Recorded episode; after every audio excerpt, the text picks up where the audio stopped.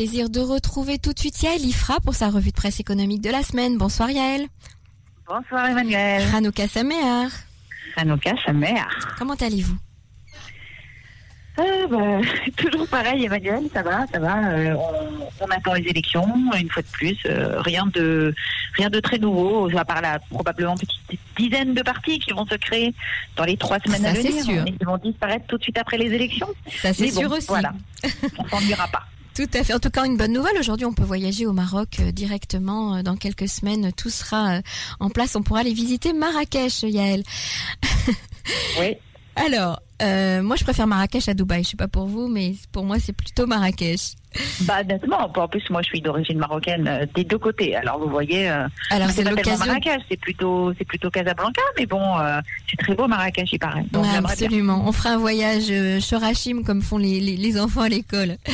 Alors, euh, Yael, on va parler d'un sujet très très très euh, difficile euh, pour démarrer cette revue de presse. L'organisation humanitaire La Tête a publié hier son nouveau rapport 2020 sur la pauvreté en Israël et on, a découvert que le que le pourcentage de foyers israéliens qui, qui vivent dans la pauvreté est passé de 20 de 20% à 29% depuis le début de l'année et que 150 000 familles de plus cette année ont passé le seuil critique de l'insécurité alimentaire. Elle se rajoute aux 530 000 familles déjà répertoriées comme telles. Ce sont des chiffres effrayants, n'est-ce pas? Oui, ça fait très très peur. Et puis, euh, surtout euh, le, rapport de, de l'organisation La Tête est considéré au sein euh, du ce qu'on appelle en, hébreu le, le, troisième secteur, c'est-à-dire toutes les associations, euh, toutes les personnes qui sont dans le métier de la protection sociale, comme plus réaliste euh, que le rapport du Bitoire Léomi qui paraît tous les ans, qui va pas tarder, là il va probablement paraître mm -hmm. d'ici à peu près un ou deux mois. Celui de La Tête euh, prend en compte des critères qui sont plus liés à la vie quotidienne des foyers israéliens est moins lié aux revenus, mais plutôt à ce qu'on en fait. Or, le bitoire Léomi, très souvent, euh, prend en compte effectivement les salaires, mais ne prend pas en compte les loyers, ou ne va pas forcément prendre en compte la situation euh, objective des personnes, ou euh, la, le, ce qui leur reste, on appelle le reste à vivre, et l'association La Tête qui fonctionne selon des critères qui sont plus proches en fait de ceux avec lesquels vont fonctionner en France des organisations comme le Secours Populaire par exemple, prend en compte des critères de la, de la vraie vie.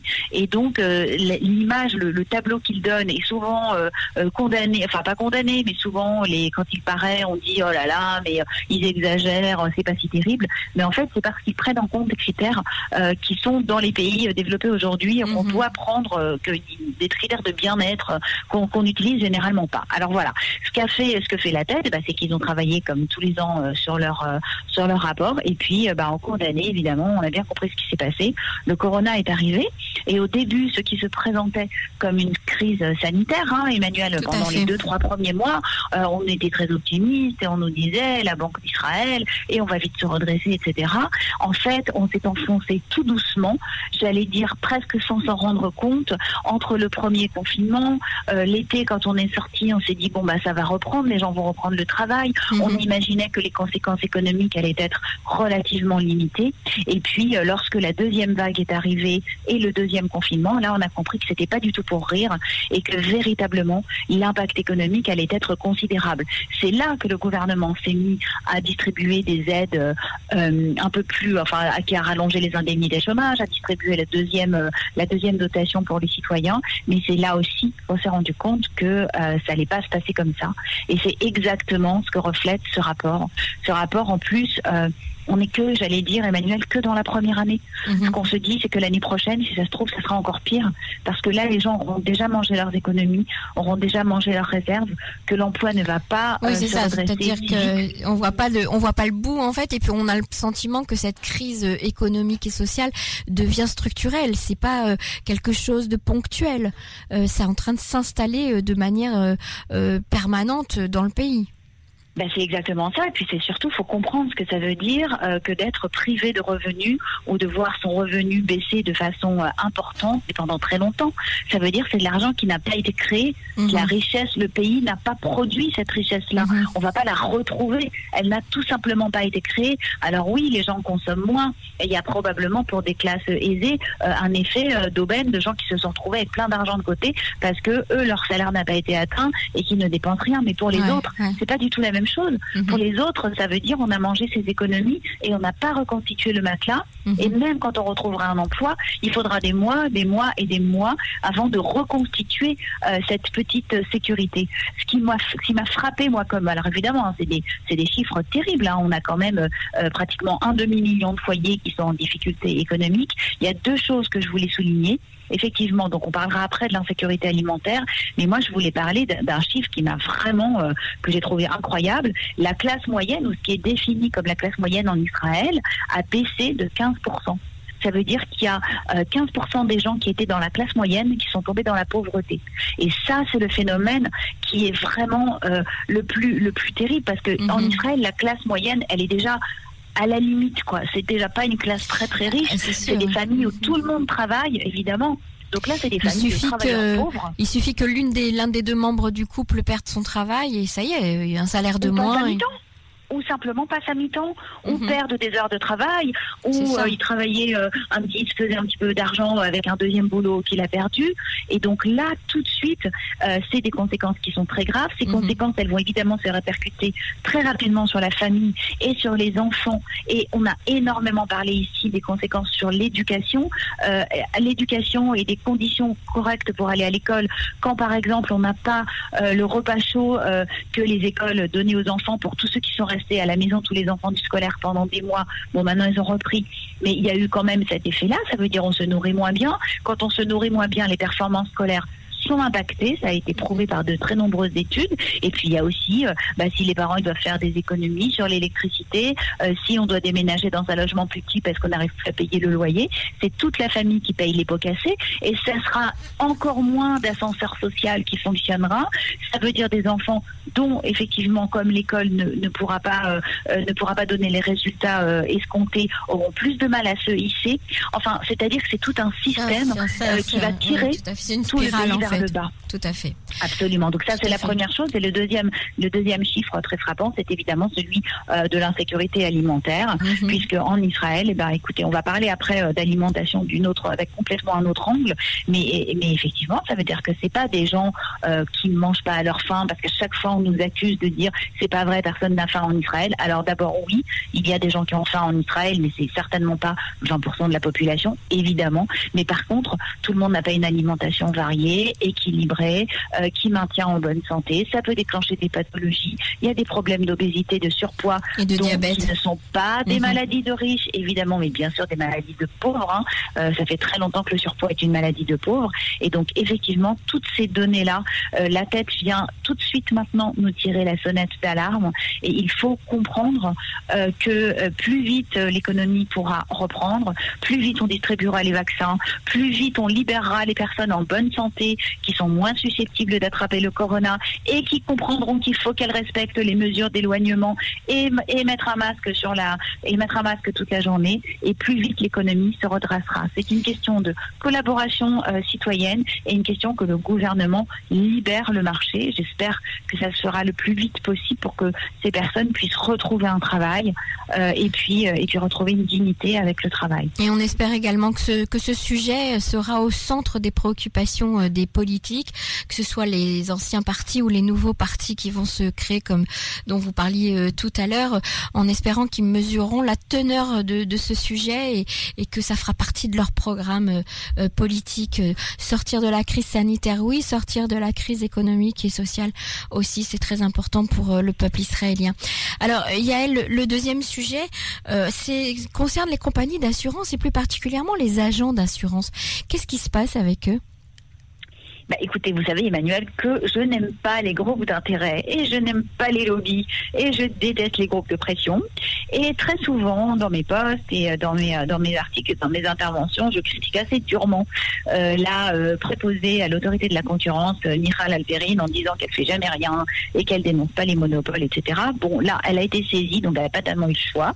Elle a été saisie par l'autorité des marchés financiers, qui est dirigée par Moshe Bareket, une, un, un nouveau euh, enfin il est arrivé il y a à peu près deux ans. Euh, c'est un préposé très énergique qui n'a pas hésité à s'affronter euh, avec. Donc il est responsable des compagnies d'assurance et des marchés et des marchés financiers, mais pas des banques.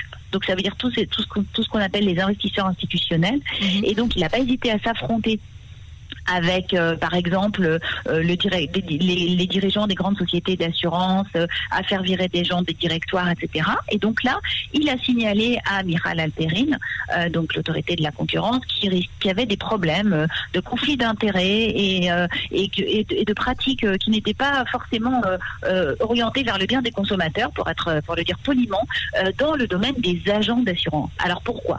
Donc on sait qu'Israël est déjà, d'une part, on le sait très bien, un pays où il n'y a pas assez de concurrence dans tous les secteurs. Dans le secteur de l'assurance, ça ne fait pas exception. Trois grosses sociétés euh, se mangent euh, les trois quarts euh, du marché. Hein, c'est comme d'habitude. On a Migdal, on a Arel et, on a voilà et on a la Phoenix. On a aussi chez Mora qui est aussi une assez grosse société. Et comment ça se passe? Eh bien, on a des agents d'assurance. Ça c'est la première chose.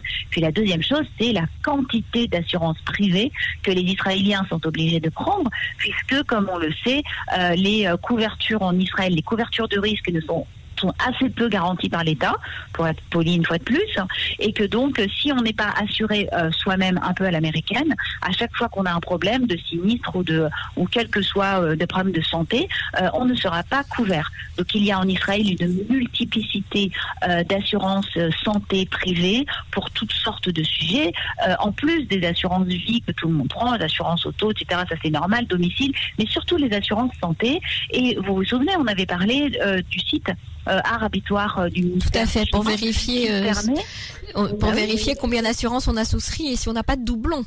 Hein, si ben voilà, exactement. Parce que mhm. l'assurance santé privée, d'abord, elle est extrêmement complexe. Et ensuite, il y a quand même 95% des Israéliens qui ont, en plus de leur copatronyme, de leur, de leur caisse d'assurance maladie, une deuxième assurance santé. Et il y en a, il y en a un tiers qui ont deux assurances privées qui très souvent euh, se font euh, concurrence. Bon, d'accord. Donc ça, euh, c'est des, des, produits qui sont compliqués et donc on a besoin pour acheter une assurance d'être aidé en principe par la personne qui vous vend cette assurance et qui est donc votre, on appelle ça un courtier maintenant en France, mhm. agent d'assurance, bon comme on veut. Or, que se passe-t-il avec ces agents d'assurance? Eh bien, ils se, on se pose des questions, enfin pas on se pose des questions, c'est la façon dont ils sont rémunérés qui pose problème. Pourquoi? Parce que évidemment, ils ne sont pas payés spécialement par vous l'assuré, ils sont payés en partie par vous l'assuré quand vous prenez votre assurance, vous leur donnez euh, une petite rémunération, euh, enfin une rémunération spéciale petite ou grande puisqu'elle est calculée sur votre prime, mais essentiellement ils reçoivent des bonus, hein, vous savez un gelt quoi, une mhm. sorte de, de euh, une sorte de d'intéressement. jusque là tout va bien. d'assurance. Jusque là tout est normal. Jusque là tout va bien, sauf que c'est pas du tout transparent que les compagnies d'assurance euh, promettent aux agents d'assurance des bonus très importants euh, pour vendre certaines assurances santé privées. Il n'y a pas, le régulateur n'intervient pas, contrairement à la France où tout doit être transparent et où euh, tout est plafonné et tout est fixé par, par l'État. en fait, là, c'est pas fixé par l'État, mais plafonné par l'État.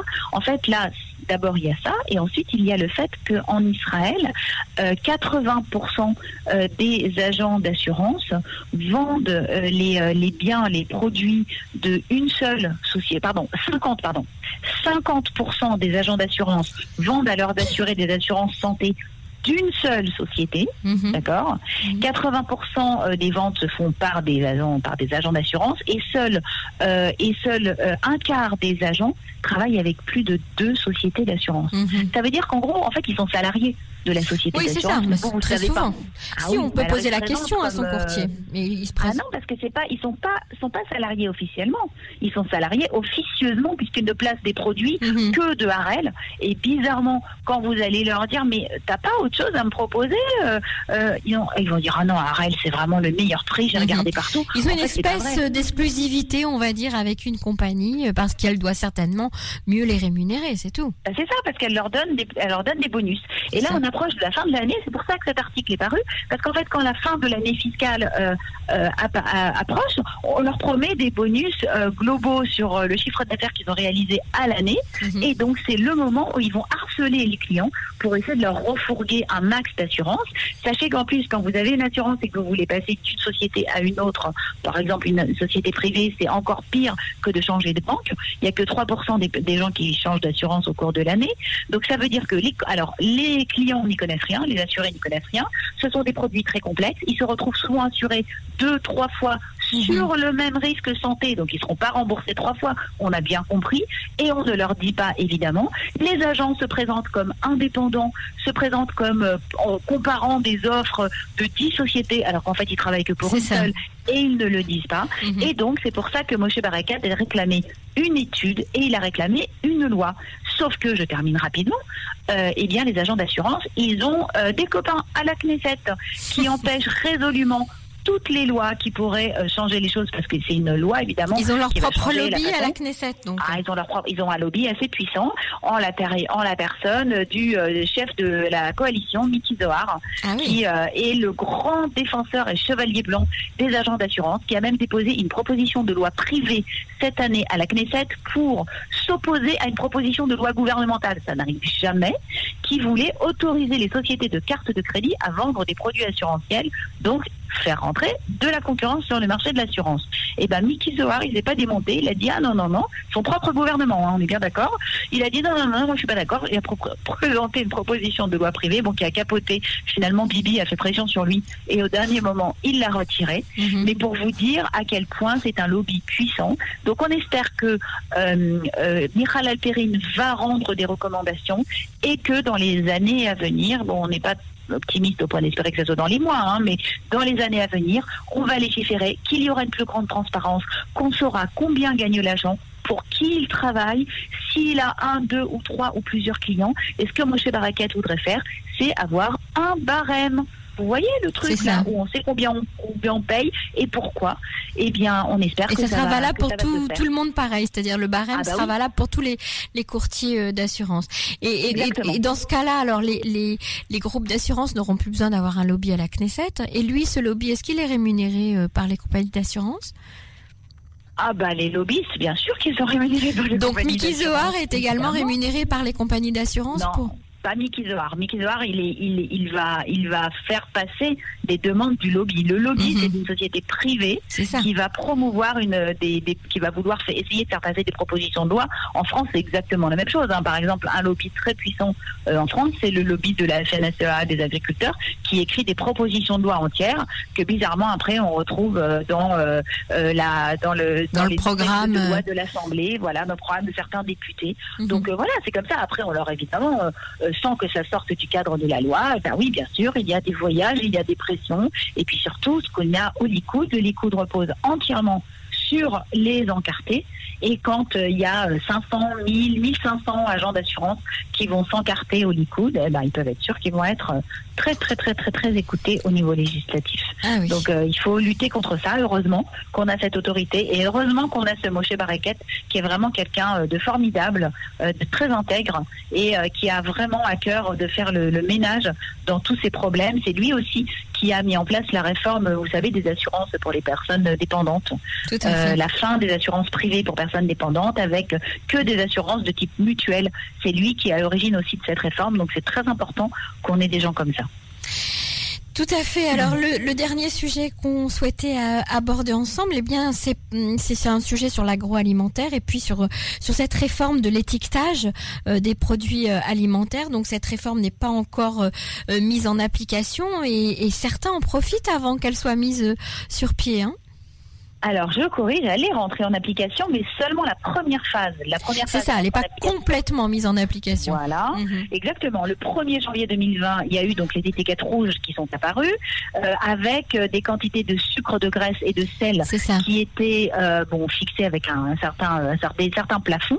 Ce plafond va être nettement abaissé à partir du 1er janvier 2021.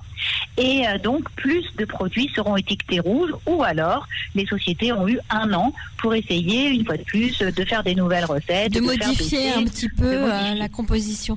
Mais mais on, quand on se promène dans un dans les étalages de supermarchés, tous les produits sont rouges. Hein. Tout est rouge, bah oui, c'est un peu ça en Israël. Donc c'est exactement ça. Ça m'a fait rire. Alors je vais vous expliquer parce que l'année dernière, un peu avant le corona et qu'on se mette Emmanuel à faire toutes nos émissions euh, d'urgence, j'avais prévu de faire euh, un grand poste sur le patron euh, du groupe OSM qui appartient en partie à Nestlé, hein, mhm. euh, qui s'appelle Avi Benassayag. Ça avait beaucoup fait rire parce qu'en fait j'avais vu une interview de lui qui était parue dans Le Marqueur et où en fait il racontait en toute innocence que euh, malheureusement il avait prévu de faire augmenter tous les prix de ses produits alimentaires, mais que il y avait eu un mauvais timing parce que la semaine où il avait prévu d'augmenter les prix, il y avait déjà l'électricité qui avait augmenté, donc ça avait fait un tollé.